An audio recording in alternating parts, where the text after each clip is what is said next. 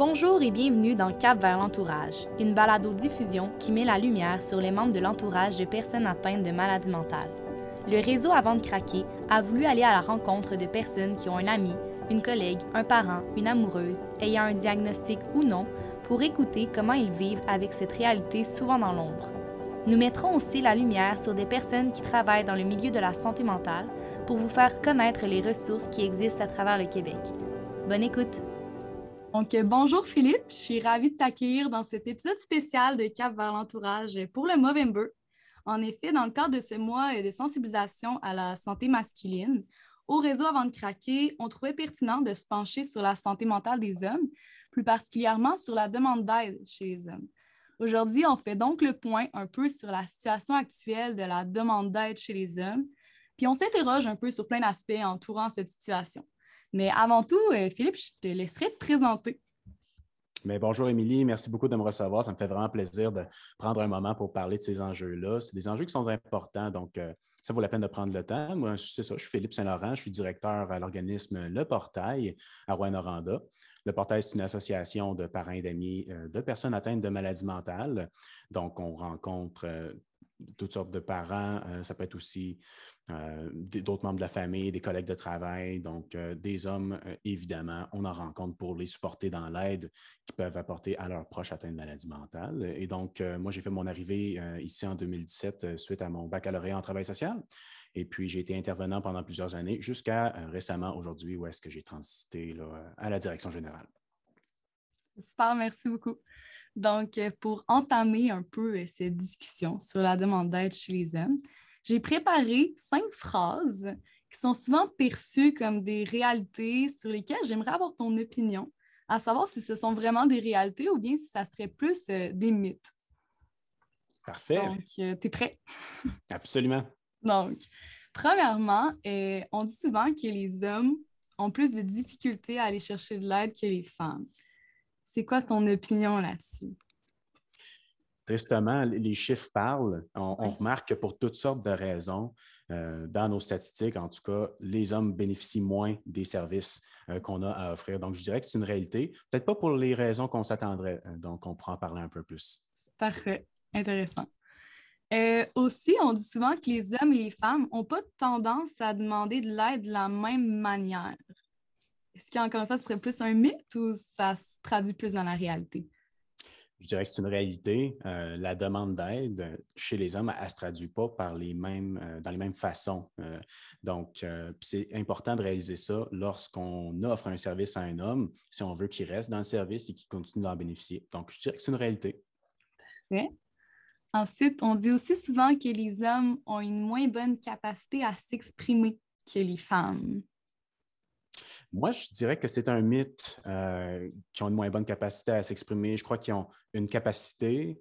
Euh, il s'agit simplement euh, d'aller chercher un peu, de comprendre la façon qu'ils vont s'exprimer. Donc, ils ont cette mmh. capacité-là. Ils font différemment. OK, c'est bon. C'est intéressant, ça aussi. Puis là, grosse phrase, on dit que les hommes ne demandent jamais d'aide.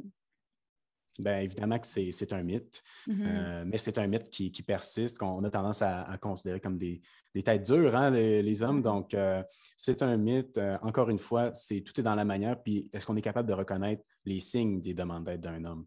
Donc, je dirais que c'est un mythe. Et finalement, pour mon dernier mythe ou réalité, on dit que les hommes ne reconnaissent pas eux-mêmes qu'ils ont besoin d'aide. Ça aussi, je dirais que c'est un mythe. Ils sont tout à fait capables de reconnaître qu'ils ont besoin d'aide. C'est davantage euh, après qu'ils le reconnaissent, est-ce qu'ils prennent la peine de faire ce pas-là? Et pour toutes sortes de raisons, souvent, on remarque qu'ils ne font pas ce pas-là. Alors, euh, oui, je dirais que c'est un mythe à la base qu'ils ne reconnaissent pas euh, ce besoin d'aide-là, mais c'est un enjeu de faire le pas quand même. OK, intéressant. Maintenant qu'on a fait un peu le, le tri et qu'on a démystifié certaines croyances, et je me demande comment ça se traduit, ces réalités-là qu'on a énoncées au sein de nos associations comme au portail, en fait. sais, là, on a dit qu'effectivement, ils n'ont pas nécessairement euh, tendance à demander de l'aide de la même manière, mais comment justement vous faites, euh, comment vous agissez différemment de ce côté-là avec eux? Hum, ben, c'est certain qu'il y a beaucoup d'attitudes de façons d'être qui vont distinguer les hommes et les femmes dans leur façon de demander l'aide. et évidemment, j'aimerais ça mettre un petit peu un avertissement en disant qu'on parle des hommes, on parle des hommes traditionnels ou la conception traditionnelle de la masculinité. ça ne veut pas dire que c'est tous les hommes qui sont pareils. Ça ne veut pas dire que toutes les femmes sont pareilles non plus. Donc, il y a beaucoup de, euh, d'entre-deux, de zone grise là-dedans. Mais moi, il y a une citation, un chercheur euh, vraiment reconnu au niveau de l'aide aux hommes, euh, du soutien chez les hommes, un chercheur qui s'appelle Gilles Tremblay au Québec. Et il y a une citation vraiment intéressante qui, moi, m'a vraiment aidé à, dépasser un peu mes préconceptions. il dit que les femmes pleurent leur colère et il dit aussi que les hommes crient leur tristesse. Et ça témoigne un peu la différence dans le rapport aux émotions qu'une femme a versus un homme a. Donc, prendre conscience de cette différence-là, euh, je pense que ça peut aider beaucoup dans la façon qu'on adapte nos services euh, et euh, qu'on considère ou qu'on reconnaît la demande d'aide des hommes. Oui, donc concrètement, quand vous faites affaire directement, c'est ça, avec des hommes versus avec des femmes, qu'est-ce qu'on peut noter là, concrètement comme, comme différence dans leur appel à l'aide? Est-ce qu'il y a des caractéristiques particulières qui sont différentes? Justement, là, avec la citation, c'est super intéressant. Là, Ben oui, absolument. C'est sûr qu'il y, a, y a un principe général où est-ce que euh, on peut voir ça, euh, les exigences de la masculinité dans notre société. Vous savez, quand on grandit, euh, notre façon qu'on est, qu'on grandit, que nos parents nous éduquent. Euh, on a un peu des exigences de c'est quoi un garçon, c'est quoi une fille. Euh, c'est différent. Puis ça, ça va avoir un impact sur euh, l'adulte aujourd'hui, comment il va s'exprimer. Donc, souvent, concrètement, un homme va témoigner sa demande d'aide en demandant des solutions immédiatement il veut des réponses à ces questions très rapidement. Euh, il va aussi démontrer beaucoup de critiques à l'égard des supports, des ressources d'aide qu'il pourrait bénéficier. Euh, il peut être aussi revendicateur. Donc, toutes ces, toutes ces manifestations-là, ces comportements-là, ces attitudes-là vont être assez intimidantes euh, pour les intervenants, pour les ressources d'aide, parce qu'ils ne sont pas habitués à ça. ils sont habitués à un autre type de contexte, peut-être une approche qui est un peu plus douce, donc ça, ça peut être déstabilisant chez les intervenants. Puis c'est important d'en prendre conscience et d'accepter qu'on doit faire les choses un peu différemment. Donc c'est principalement ça qu'on reconnaît chez les hommes. Ils vont être axés sur les solutions. Euh, ils vont avoir tendance à être critiques puis revendicateurs dans leur façon de communiquer leurs besoins. Mm-hmm. Puis justement, tu parles et, de la vision un peu de la société de l'homme. Est-ce que tu penses, même toi en tant qu'homme un peu, que les hommes sont comme perdus dans leur statut, dans leur rôle qui a évolué, tu sais, l'homme qui ne doit pas montrer ses émotions, tout ça. Est-ce que tu penses que c'est encore quelque chose qui vient brimer la, demande d'aide des hommes, puis leur manière de demander de l'aide, tout ça dans notre société actuelle? Ben, il, y a, il y a un aspect vraiment important. Les ressources d'aide, souvent, on demande euh, aux hommes, en fait, d'être très vulnérables. C'est un contexte qui peut être féminisant euh, pour un mm-hmm. gars, de se livrer, de parler de ses émotions, euh, d'explorer tout ce que ça lui fait vivre comme enjeu personnel. Et on remarque des différences chez les hommes et les femmes dans leur personnalité ou leur façon de voir les choses autour d'eux. par exemple, les hommes, ils sont un peu plus cartésiens, ils vont regarder les choses d'une manière plus concrète. Donc, euh, cause-conséquence. Euh, tandis que les femmes vont euh, avoir tendance, généralement, à voir les choses plus à travers les relations. Donc, on va avoir un intérêt plus marqué envers les liens, les émotions, les relations interpersonnelles. Donc, intérêt envers les objets chez les gars ou les processus, les problématiques, tandis que chez les femmes, c'est un peu plus relationnel, émotionnel, expressif. Et d'entrer dans un service d'aide, en fait. Euh, par exemple, on, côtoie une personne atteinte de maladie mentale, on est perdu là-dedans, on a besoin de ressources. Euh, quand on reçoit de l'aide d'un intervenant, ben, c'est typiquement euh, une aide qui est plus d'un côté féminin. donc, on va demander à l'homme d'être très expressif au niveau de ses émotions, de faire du sens de ce qu'il vit, alors que ce n'est pas ça qu'il a appris à faire toute sa vie. Mm-hmm. Donc, c'est important d'être capable de s'adapter, puis d'aborder ces enjeux-là d'une manière qui est plus propre à eux. Euh, donc, identifier la situation problème, décrire les embûches, les choses qu'il a essayées, les choses qui n'ont pas fonctionné davantage, donc être un peu plus appliqué. Mais oui, les hommes sont perdus d'autant plus quand ils arrivent dans un, contexte d'aide euh, où est-ce qu'on leur demande de un peu oublier qu'est-ce qu'ils connaissent. Mm-hmm. Puis euh, c'est une approche qui peut être un peu féminisante dans les services d'aide. Donc, comme tu disais tantôt, que c'est un peu un mythe que les hommes ont une moins bonne capacité à s'exprimer que les femmes. Est-ce qu'en fait, ça serait juste une incompréhension de leur manière de s'exprimer? Est-ce que ça serait lié directement à la manière que les hommes, leur cerveau fonctionne versus les femmes, puis la manière qu'ils ont été euh, socialisées dans la société? Est-ce que c'est ça, il faut juste prendre conscience de cette différence-là pour mieux comprendre comment ils demandent de l'aide, puis mieux les accompagner, un peu comme tu dis? Oui, tout à fait. Euh, au niveau euh, au niveau de la socialisation, comment on grandit, comment on est éduqué. Euh, chez les gars, on, nous inculque beaucoup de valeurs très masculines, comme avoir un sentiment de compétence. Hein. Je suis compétent, je peux être euh, autosuffisant, je suis autonome. Euh, donc, je ne suis pas à la merci de mes émotions, j'étouffe mes émotions. C'est des choses qui sont encouragées très tôt dans l'enfance chez les petits garçons. Les papas, parfois, ils vont dire non, non, pleure pas, tu es fort, tu es capable de relever ce défi-là. Donc, cette approche-là qui, est, euh, qui est différente que chez les petites filles euh, très tôt dans la vie. Alors, euh, ça, ça fait en sorte que les hommes, en fait, quand ils vont demander de l'aide, ben, premier abord, ça les distance de l'aide parce qu'ils ont tendance à, se dire ben non, je suis capable de m'en occuper, je suis capable de prendre le contrôle de cette situation-là et de mener à bien tout ce que j'ai besoin pour mon proche, même si ça va bien, même si ça va pas bien pour lui.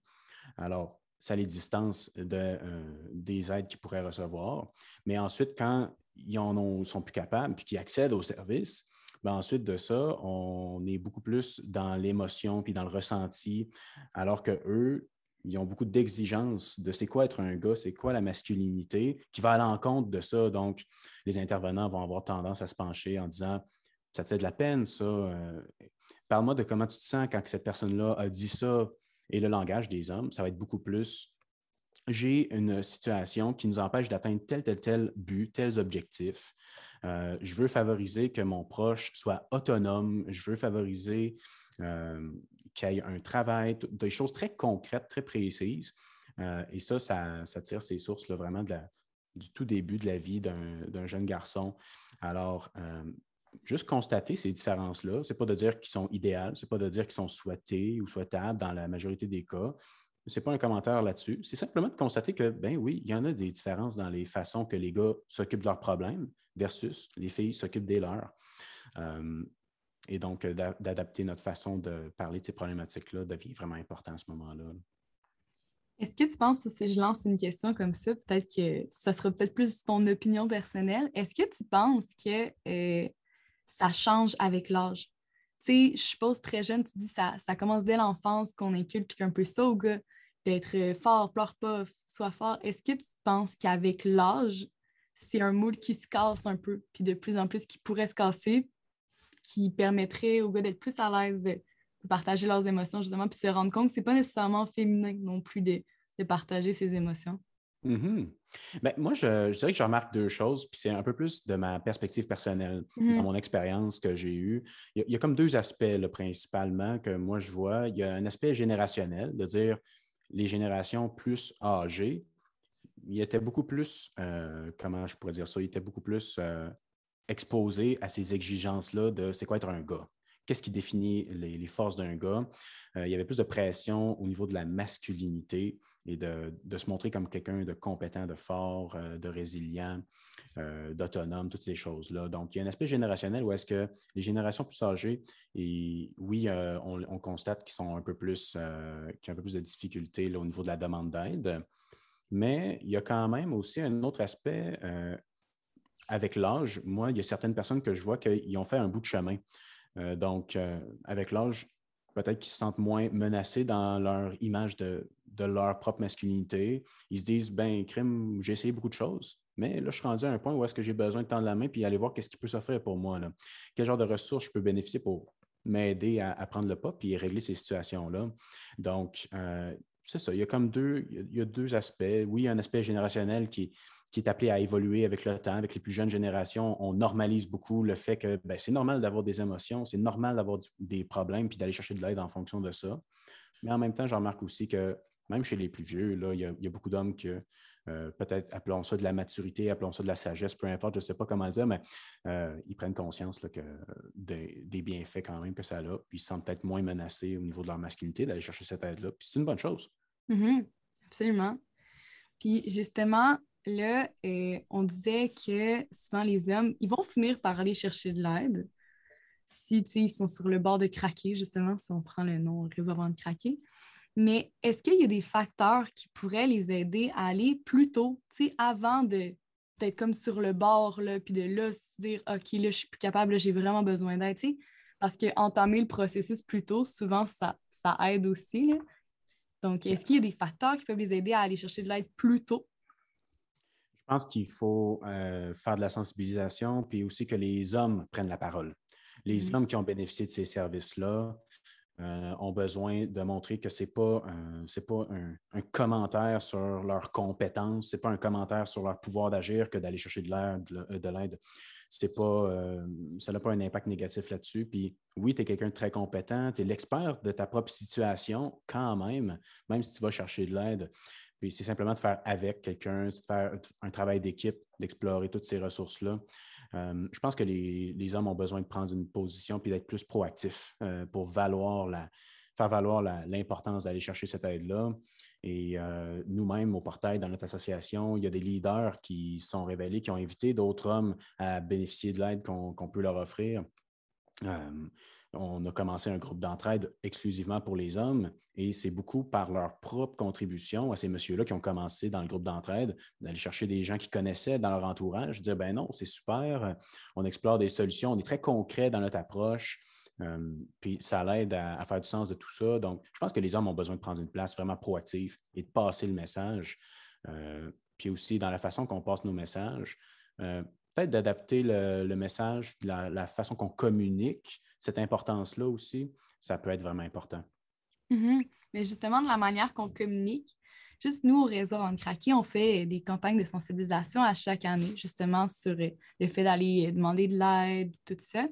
Est-ce que euh, dans la façon qu'on s'adresse aux gens, puis partout, en fait, quand on fait de la sensibilisation aux maladies mentales, puis à la santé mentale, est-ce qu'il y a une manière qu'on s'adresse euh, en général qui n'est pas visée qui ne vient pas chercher les, les hommes, est-ce qu'il y aurait une manière comme en société qu'on pourrait adapter le message pour qu'ils se sentent plus appelés, qu'ils sentent que c'est un enjeu qui les rejoint plus, puis justement qu'ils veuillent plus prendre la parole, puis euh, plus euh, s'impliquer dans, les...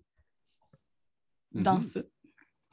Ben, moi, je reviendrai un petit peu à, à, ce que je partageais plutôt en disant typiquement, de manière générale, les hommes ont tendance à avoir une affinité envers les objets, les choses, et les femmes ont tendance à avoir une affinité plus envers les euh, relations interpersonnelles, le ressenti, les émotions, ces choses-là. Donc, euh, de prendre ça en considération, ça nous amène à peut-être changer notre façon qu'on communique. Par exemple, à place d'avoir une campagne de sensibilisation qui va présenter une personne dans son vécu émotionnel, les difficultés personnelles que ça lui fait vivre, le tiraillement relationnel qui est vécu dans ce contexte-là, présentons une situation problème. Présentons un enfant qui doit euh, lâcher ses cours, euh, à cause de la maladie mentale, les impacts familiaux que ça l'occasionne. Donc, être très illustré, très concret dans une situation problème direct. Ça va aller parler davantage aux hommes parce que les hommes voient les choses davantage dans une problématique, quelle est la solution? plutôt que de faire du sens de cette situation-là à travers leur vécu émotionnel, les relations interpersonnelles à travers ça. Donc, moi, c'est un peu une chose que je proposerais, euh, être plus concret, être bref, euh, aller droit au but avec eux.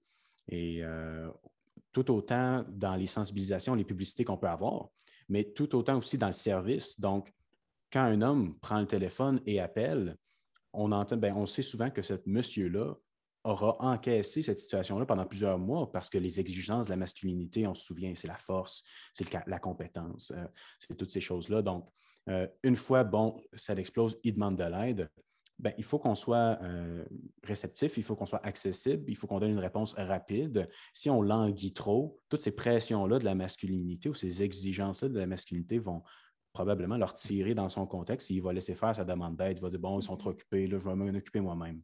Donc, il faut être réactif, il faut être, euh, faut être assez rapide là-dessus. Mm-hmm. Pour ne pas perdre, en fait, cette occasion-là de, de l'aider, en fait, la personne qui vient demander, en fait. Absolument. Mm-hmm.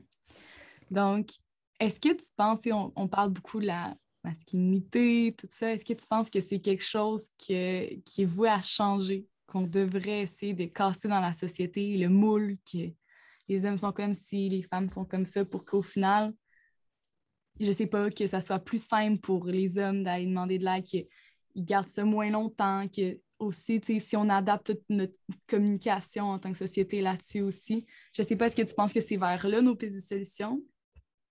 Euh, ben, je suis assez mitigé par rapport à ça. C'est certain qu'il y a une façon que la masculinité peut être vécue qui, euh, on entend souvent les, discours comme la masculinité toxique. Les attitudes ou les tempéraments qui ne sont pas euh, profitables au long terme, moyen long terme pour les hommes, qui ont tendance à, avoir un portrait de négatif de la masculinité qui n'est pas, pas très positif. Donc, on entend beaucoup parler de ça, mais en même temps, il y a beaucoup de positifs dans les traits masculins. Donc, on parlait des, exigences euh, qu'un homme euh, vit à, travers son, à travers la socialisation, comment il grandit, les messages de la société, mais il retire aussi beaucoup de fierté, beaucoup de force de ça. C'est une source de fierté pour un homme dans sa famille d'être un roc pour les gens autour de lui, d'être une, figure de stabilité. Euh, c'est une force, puis c'est une qualité de la façon que c'est vu chez les hommes, que euh, d'être quelqu'un de compétent, qui a des réponses à donner aux gens autour de lui, puis euh, qui a beaucoup d'énergie à redonner là-dedans. Donc, proactif, axé sur les solutions, c'est toutes des qualités, des forces aussi. Donc, je pense que dans la façon que c'est communiqué, bon, on parlait de moule au niveau de briser des, des, stéréotypes, briser le moule. je pense que c'est surtout important de reconnaître les forces euh, chez euh, l'idée qu'on a de la masculinité, parce qu'il y en a des qualités derrière ça. Et si on refuse de reconnaître ces qualités-là, les hommes ne se reconnaîtront jamais dans les services d'aide. Donc, moi, quand il y a un homme qui nous appelle, euh, je vais beaucoup axer mon intervention, préférablement sur le fait que ben, ça a pris beaucoup de courage pour naviguer dans cette situation-là, puis finalement prendre le téléphone après avoir fait autant de tentatives par toi-même, beaucoup de travail. Euh, tu as été assez tough aussi de, supporter toutes ces situations-là difficiles avec, par exemple, son enfant qui vit un trouble anxieux ou euh, une maladie comme la bipolarité, des choses comme ça. Ça prend beaucoup de résilience. Donc, je vais vouloir valoriser le côté des qualités qu'on peut identifier masculines en général euh, pour qu'ils se sentent reconnus, pour qu'ils se sentent impliqués dans le service. Euh, je pense que c'est moins important de vouloir briser les moules, puis euh, aller au-delà des stéréotypes, puis briser les stéréotypes de la masculinité, que de reconnaître ce qui est positif dans la masculinité. Et si les idées de masculinité et de féminité doivent évoluer, ben, je pense qu'ils vont le faire progressivement. On ne peut pas forcer ces changements-là à une grande échelle, euh, mais certainement que, comme je disais tout à l'heure, je pense que les hommes ont besoin de prendre une position et de dire Hey, c'est normal d'aller chercher de l'aide c'est normal d'avoir du, support puis de faire équipe avec quelqu'un pour améliorer une situation. Euh, il n'y a rien de plus naturel quand même. c'est super beau comme point de vue. J'adore ça. C'est super intéressant à écouter.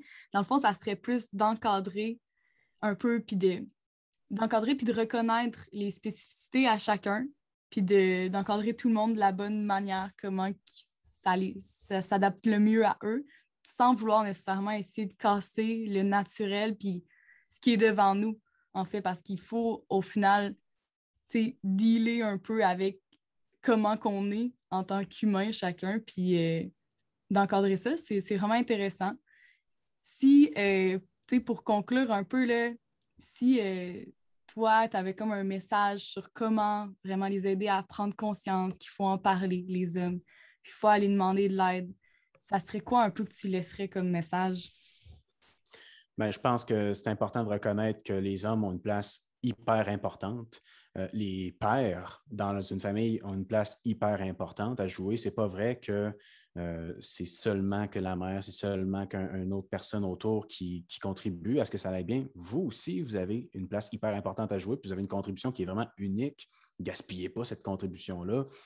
euh, vous êtes l'expert de votre propre situation à bien des égards. Euh, vous connaissez votre famille autant que bon, n'importe qui d'autre dans la famille. Ce n'est pas un intervenant qui connaît mieux votre famille que vous-même. Donc, moi, je dirais que c'est une ressource qui est gaspillée euh, si on ne reconnaît pas ces, forces-là. donc, de faire valoir que justement les hommes ont une contribution unique, c'est important de le reconnaître, puis que les services d'aide ben, sont là pour s'adapter à cette réalité-là, pas juste de les forcer à fitter dans un moule qui ne leur appartient pas vraiment ou qui connaissent mal, qui ne sont pas à l'aise dedans. Alors, euh, faites ce premier pas-là, vous pourriez être surpris euh, à quel point euh, ça, peut bien aller. merci beaucoup, Philippe, d'avoir pris part à cet épisode. Et surtout, merci ben, de nous avoir partagé ton expertise et de nous avoir aidé à avoir plus clair un peu sur la situation de la demande d'aide chez les hommes. Donc, merci vraiment. Puis au plaisir de discuter à nouveau dans le futur. Au plaisir, merci beaucoup. merci d'avoir écouté ce deuxième épisode de la nouvelle saison des balados Cap vers l'entourage. Pour en savoir plus sur le Movember, ce mois de sensibilisation à la santé masculine, visitez la page ca.movember.com fr. Vous pouvez également suivre le réseau avant de craquer sur les différents réseaux sociaux au avant de craquer. Surtout, parlez-en autour de vous. Envoyez-nous vos commentaires. Ensemble, mettons la lumière sur les membres de l'entourage et brisons les préjugés entourant la maladie mentale.